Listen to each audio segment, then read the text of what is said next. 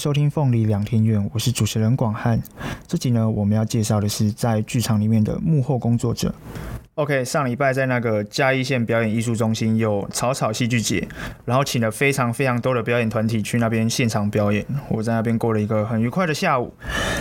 我自己印象深刻的是那个草草草草的主办方就是软剧团，他们请了。就算是他们之前的《城市电歌进进行曲》啊，然后那个《皇都电机》的选粹，就是他们把一些蛮杰出的片段拿出来演戏，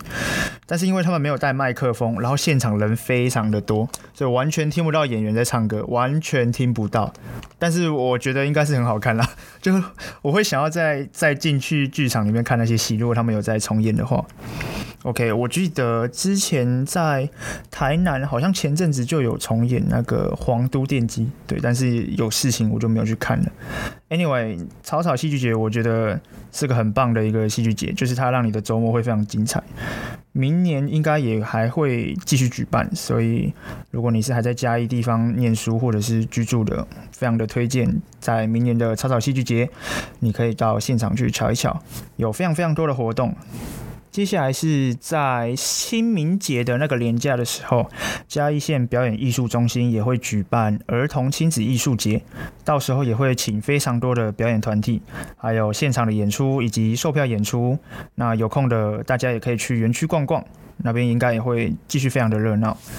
OK，我们回来今天的主题啊，今天的主题是要聊剧场里面的幕后工作者总共有什么。因为大家进剧场看戏，其实看的就是演员的表演嘛。我们很少能够脱离演员、脱离导演，然后看见就亲眼去看见其他部门的工作职位。所以今天就会算是粗浅的介绍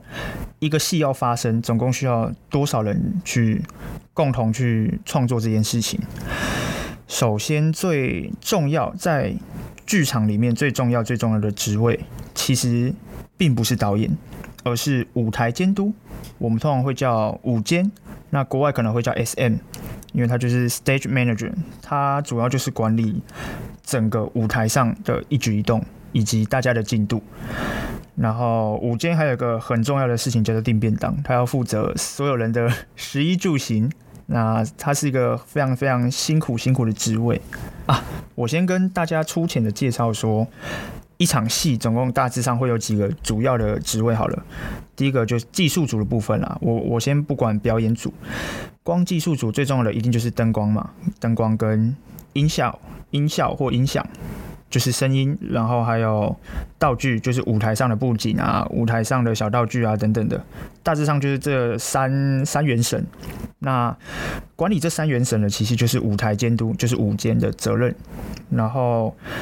舞监他也要同时进行，在戏开始演出的时候，他要负责就是换景啊，或者是灯光变化的所谓的 Q 点，那都是从舞间去抠，就是舞间要决定说，好，我们现在演到罗密欧与朱丽叶了，所以我们现在灯光要换成晚上，所以就会讲一个灯光轴，这个时候执行灯光的人就会去让灯光换成那一场那个场景的样子，这样。那这是舞间最简单简单的分类了，它其实非常的复杂，它就是非常非常重要的一个职位。我首先再是讲灯光好了，因为我自己对灯光稍微熟悉一点点。灯光最重要的一定就是灯光设计嘛，他就是负责去看排练，看完排练之后，他就会想出呃符合导演啊，或者是符合这个剧团元素的灯光的设计，他就会。照着那样的模式去设计出来，那每一个灯光设计的想法跟呃他风个人的风格其实都差很多，所以你如果是一个剧团的制作，你要找一个灯光设计，通常啦就是会找导演长期合作的，或者是就是简单讲就是工作习惯的，然后可以配合的这样。刚刚有提到我们会有所谓的看牌，也就是说，当导演和演员他们在排练一个剧本，排练到一个段落，就基本上可以整本整出剧走完的时候，当然演员的表情啊，或者是各个表演可能不会那么精致，但基本上大致可以走完一整个剧本的时候，就会请制作，不是请制作，对不起，就会请技术人员到排练场，然后看这整出戏排练过一次会长什么样子。那这个时候就会有发生所谓的设计会议，也就是说各个设计部门会提出他们对这出戏的看法，然后就会跟导演讨论。这大致上就是所谓看牌在做的工作。然后我们讲完灯光设计之后，我们接下来会讲到的是灯光，呃，有一个职位叫做 M1，简单来讲，它就是在统筹灯光的技术困问题，或者是说一些技术需要的硬软体啊等等的一个角色。因为灯光设计不一定很熟悉灯具或者是呃控台要怎么执行，所以他通常会找一个专精于这方面的角色，就是设计就是脑嘛，但是执行可能就要请另外一个来帮助他这样。然后 M1 据我自己知道的是，他非常非常的。在灯光的设计，就灯光设计这个领域，他是一个非常非常难能可贵的一个角色，因为他很累，他非常非常的累，他什么都要懂，什么都要会，什么都要去解决。但是这就是仅限于经费有的时候，因为每个剧团在每一个领域能够拨的钱其实都不一定，就是他的预算有限啊，所以请到的人也会有限嘛。每个人就是要工作要钱的。通，但我我自己知道的是，以灯光来讲，一场演出大概四四个人左右是差不多的，就至少四个人会是最好的。那为什么会是四个人呢？是因为灯光你要装台，装台嘛，装台就是你要进场，进到剧场里面，然后把该装的东西装一装，把该上的东西上一上，这样。那以灯光来讲的话，进进场最重要的就是装装灯嘛，所以装灯完之后。灯就不不不会马上就在你想要出现的位置，就是你想要它亮的那个地方，所以你会需要一个所谓的调灯手，他到时候就会站在一个类似云梯的东西，我们会叫 upright 或者是那个 ad 还什么去了，我有点忘记那个名字了。简单一讲，它会上一个升降装置，然后把一个人升到。灯杆的上面，就可能是七米，可能是八米，可能是九米高的地方，然后进行调灯。那你在一个人在调灯的时候，就要有另外一个人开灯给他嘛，所以会有第二个人站在控台那边控制灯光的亮暗，然后再来灯光设计就要看说每一颗灯具。打的方位是不是他要设计的地方？所以你就需要三个人。那这个时候，如果你有多出第四个人的话，他就可以解决其他方面的事情，就是比如说整理线材啊，或者是把该就是危险的地方把它做得安全一点啊。我们会叫做 safe，就是简单来讲，第四个人就可以做各种各种的事情。OK，我们刚刚讲到呃灯光的 M 一对 M 一基本上是灯光设计设计完之后，他会列出一个清单嘛，就是哎我这场制作我需要这些东西。所以，请你去帮我生出来。那 M1 就会想办法把它生出来，联络厂商啊，然后联络怎么运啊，什么之类的。那如果真的遇到技术不能解决的问题，他会再回来跟灯光设计讨论。但当然，如果你灯光设计很强，你也可以去直接充当 M1 的角色。但据我所知，很少啦，真的很少，除非你自己本身就是厂商，才会有这个事情发生。再来是第三个灯光可能会有的职位，叫做编程，就是你会听到什么电脑编程啊，或者是灯光编程。那编程在英文我们会叫做 program，就是 programming。 类似那个工程师在打程式这样子，那为什么会需要一个就是灯光这个职位？为什么会需要一个 programming 去打程式呢？是因为现在的灯日新月异，所以就是有所谓的电脑灯嘛。你看演唱会那个灯哦，可以摆头，可以换颜色，可以有各种各种不同的形状等等的。那其实这些东西都需要有一个人在控台上一个一个把它输入好，把它输入好。就比如说，哎，这颗灯一号，它现在需要在什么位置？啊，这颗灯二号，它等一下要。摆到哪里，换什么颜色，打到谁身上等等的，那把每一颗灯具灯具都处理好，这个角色就叫做 programming。那当然这个也是，如果你经费够的话才会有，如果没有的话，可能就是 M V 要会，或者是灯光设计本身要会这样。呃，只是剧场这条路，我自己知道，就是会越多的，你当然就越吃香嘛。其实其实每个工作应该都是啊，不限于剧场。那 Programming 有些也会负责 run show，所谓的 run show 就是正式演出的时候，他会是那个执行灯光变换的那个人，就是灯光设计不一定会亲自下去执行，他有可能会给下面的 M1 或者是 Program 去执行，所以他自己可能就在旁边监督而已。然后讲完 Program，接下来就会有最一般的 Crew，就是进到剧场里面负责装灯、拆灯、跳灯的最基础的灯光工作人员。那他们其实都很硬，他们每个就是很彪悍哦，每个都会站在那种七八公尺高的地方，或者是各个剧场的角落，然后去架灯、打灯，然后还要找那个电源啊怎么接，然后讯号怎么走，其实每一个就算是小小的 crew，他们都深藏不露。那这大概是灯光这个部门会做的事情。OK，我们接下来继续讲的是舞台组。那舞台组最重要的一定也是舞台设计嘛，它基本上设计的就是整出戏的舞台长要是什么样子，就是会长什么样啊，然后有什么东西，在哪个年代，然后要什么质感，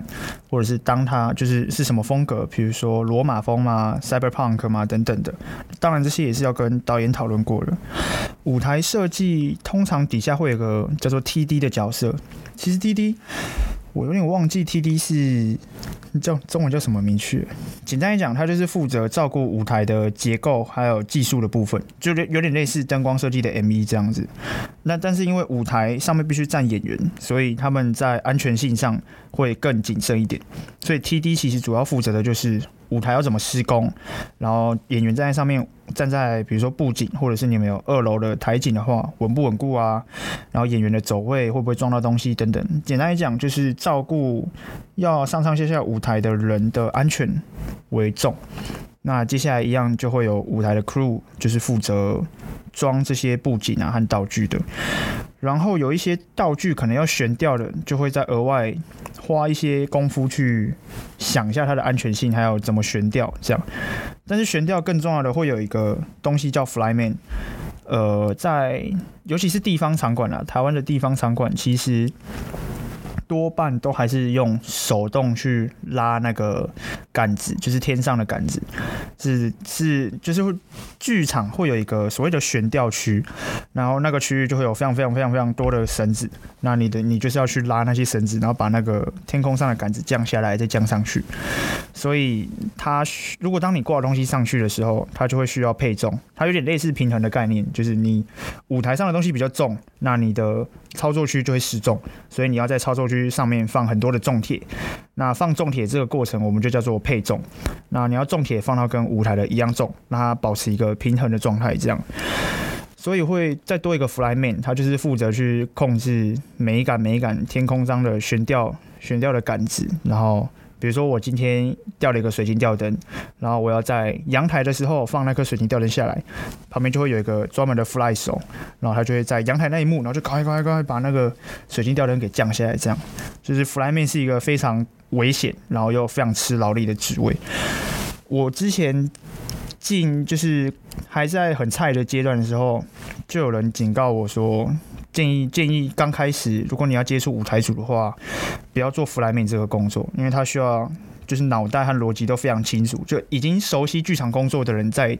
从事的一个的一个岗位这样，因为他就很危险，然后你要又要小心，就是拉拉伸的过程中，舞台上会不会砸到人啊什么什么的，他是一个很危险的职职位这样。再来是。另外一个常常被归类成舞台或道具，但是其实我自己觉得它算是独立一个设计的，就是服装。服装设计很重要，就是它基本上左右了演员的演出很多，因为呃，一个好的衣服或者是一个好的某种饰品，它其实是可以。帮演员的走位，或者是情绪啊、表情，或者是动作加很多很多的分。那他一样也会跟导演啊，或者是跟剧剧本，就是讨论很多怎么样去 match 到这次演出他们的风格。然后以上讲的这些职位。其实预算够的话，都还会再多一个助理，就比如说会有灯光设计助理啊、舞台设计助理啊，或者是可能服装设计助理等等的。那这个就是取决于第一个你有没有需要嘛，第二个你有没有钱。那有钱有力，那当然可以做；那没钱没力，你就要自己想办法。再来是声音设计的部分，就是包含你在演出中听到的背景音乐啊，或者是一些音效的东西，其实都是声音设计要去想办法处理的。我觉得其实声音是一个很复，它可以很简单，但它要。复杂也可以复杂到很难懂的一个职位，因为声音要考虑到所谓音场的东西。剧场里面其实你不开灯就是全黑嘛，所以对灯光来讲是可控性很高，因为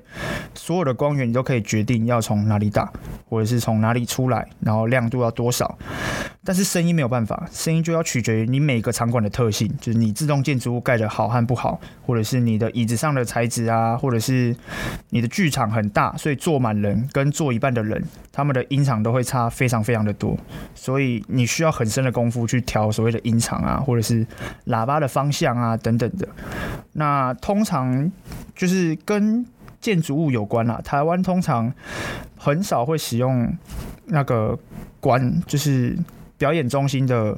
本身馆内本身的喇叭或音响，通常都会自己再带自己的一套音响系统，然后把它架起来。但是我对音响其实不是很熟，所以我也没有办法深入的讲解。但简单说，音响在台湾可能很重要的地方，除了就是声音设计，还有音场的的。就是处理以外，另外一个就是收乐团的声音，因为有一些音乐剧会有现场的演出，那什么乐器需要麦克风，然后 balance 多少，跟演员的声音 balance 多少，这个都是就是真的就是经验和功夫啦。所以我觉得音场设计跟音响是很是一个很就是很很惊艳的职位，而且通常在音音响在校准的时候。管方的人员通常都会很紧张，因为你如果一个校准不对或怎么样，然后它就是喇叭爆炸的话，它的爆炸当然不是指那种 explosion 那种嘣，就是喇叭如果发出一些伤害的事情，比如说高分贝啊或低分贝，然后让喇叭受损，音质就受损的话，就一颗喇叭其实都两三百万，甚至是更贵。所以，呃，通常如果音响就是音效人员在测试的时候，管方人员通常都会在旁边 stand by，就是怕你乱搞，或者是怕一些经验不足的人，然后。不小心做错了什么事情，然后整个东西就贵州拍掉掉。然后近几年，其实台湾渐渐的把就是投影机啊，或者是一些影影视的东西带进来剧场里面，所以有时候会再多一个影像设计，也就是去设计一些呃投影打出来的一些画面啊，或动画或者是特效的东西。因为因为你不能随便就用网络上的东西嘛，这一定是吃版权，所以你就会额外再请一个影像设计。然后它通常就是会。它通常会跟音就是音效、音声音组绑在一起，它比较不太会上到舞台上工作，所以影像设计可能会跟目前啊，目前现阶段跟剧场的幕后工作者有一点点微妙的距离，但是又又很紧密的卡在一起。那在剧场里面的投影机其实都非常非常的大一台，就是他们的流明数都是两三万流明的那种。那你通常在教室看到的可能就是一两千流明就已经算不错了，就是它几乎就是十几倍以上的的的的强度。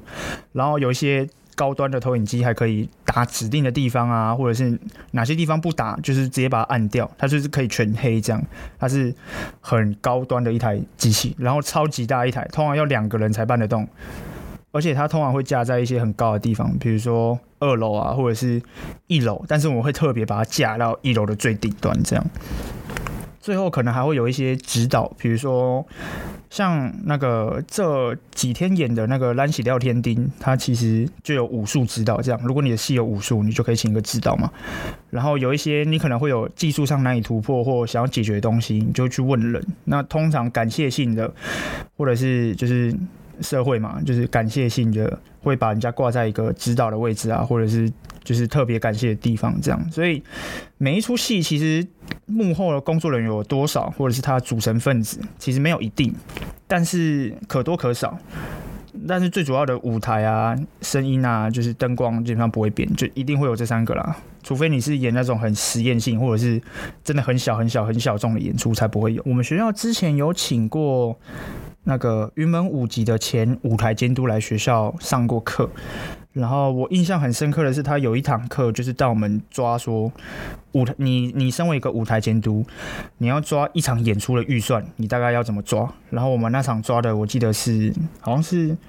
就有点类似那种超大型歌剧，就是像是钟楼怪人那种等级的，我们抓一抓，平均一个周末的演出大概就要八百万，就是。灯光系统大概光硬体设备大概就一百万，然后音响系统也差不多一一百到两百万，道具也差不多要一百到两百万，然后演员啊，哩哩杂杂扣一扣，人事费你至少要再扣个两百万起来，你这样就五百万。然后最贵的就是请交响乐团，就是如果你要现场有个超大型的 band，然后又是顶级的那种 band 的话，平均一场演出大概就九十到一百二十万左右，然后。指挥，如果你要请国外的有名的指挥的话，他们算的方式就是一场，就是一场大概也是一百到两百万，就是看你的等级这样。那我记得他那个时候大概是抓一百二十几万，所以你抓一抓大概就八百万，所以是一场演出要八百万，所以你去回推那个票价，他们票价的算法是一个剧场，它平均至少要做七成，然后这七成是你要回本的票价，就比如说。今天这场演出八百万，所以我抓座位是七成嘛，就假设我这边可以坐一千个观众，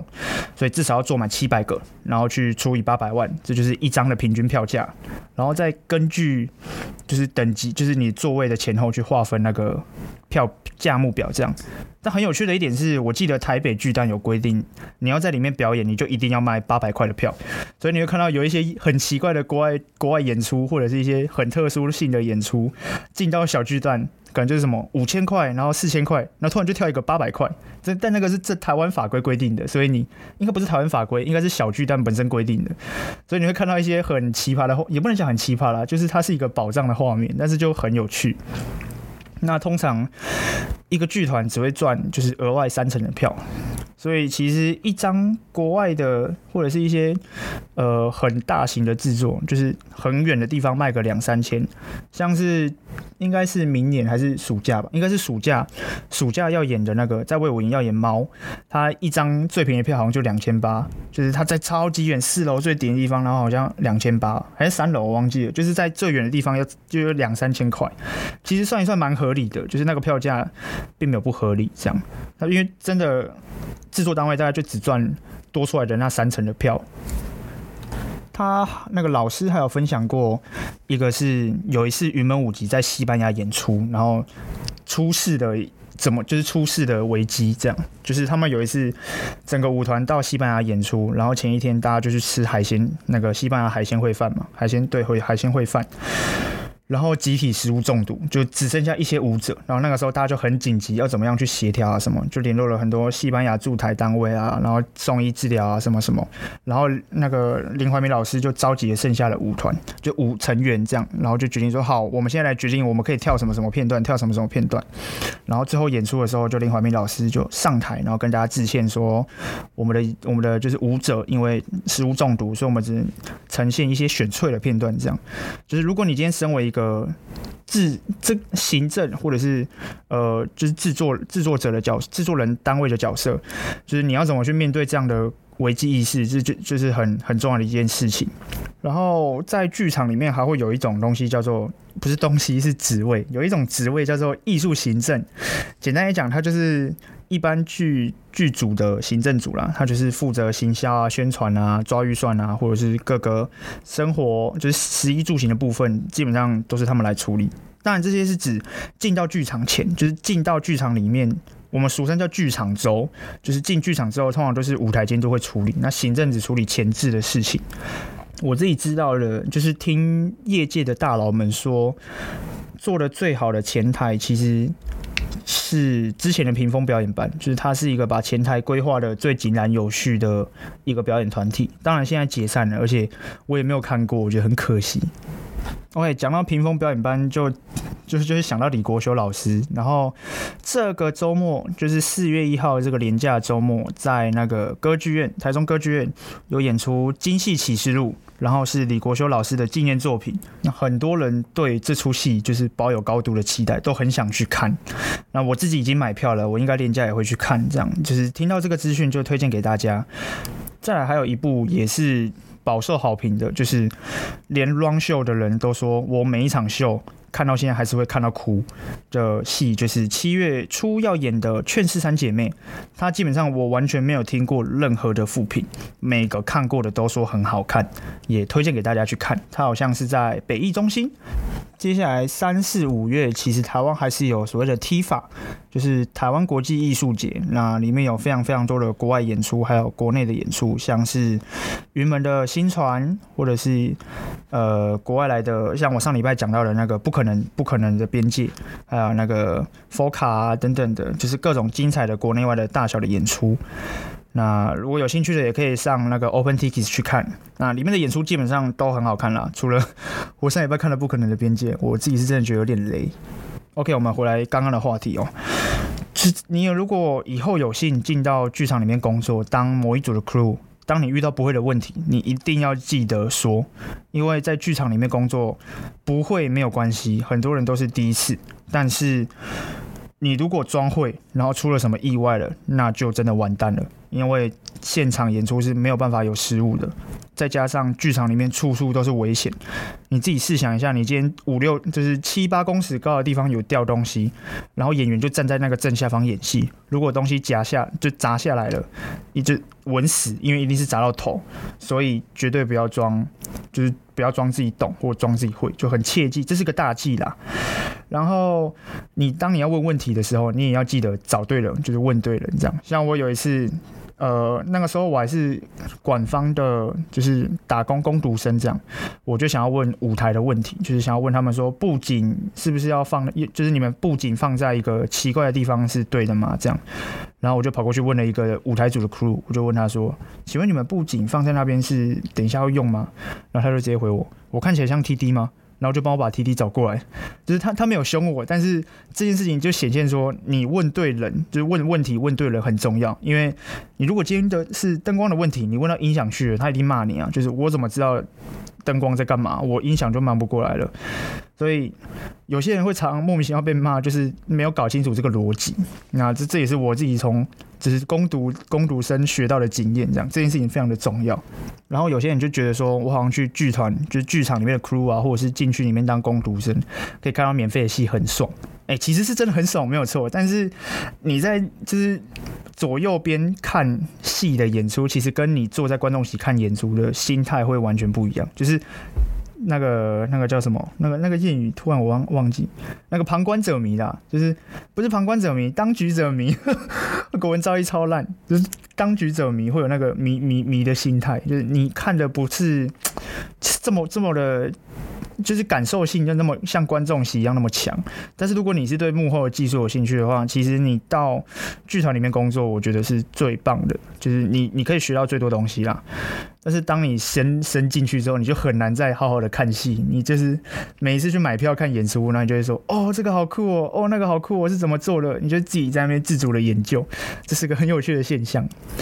OK，今天的凤梨两天就录到这边，我们下周见，拜拜。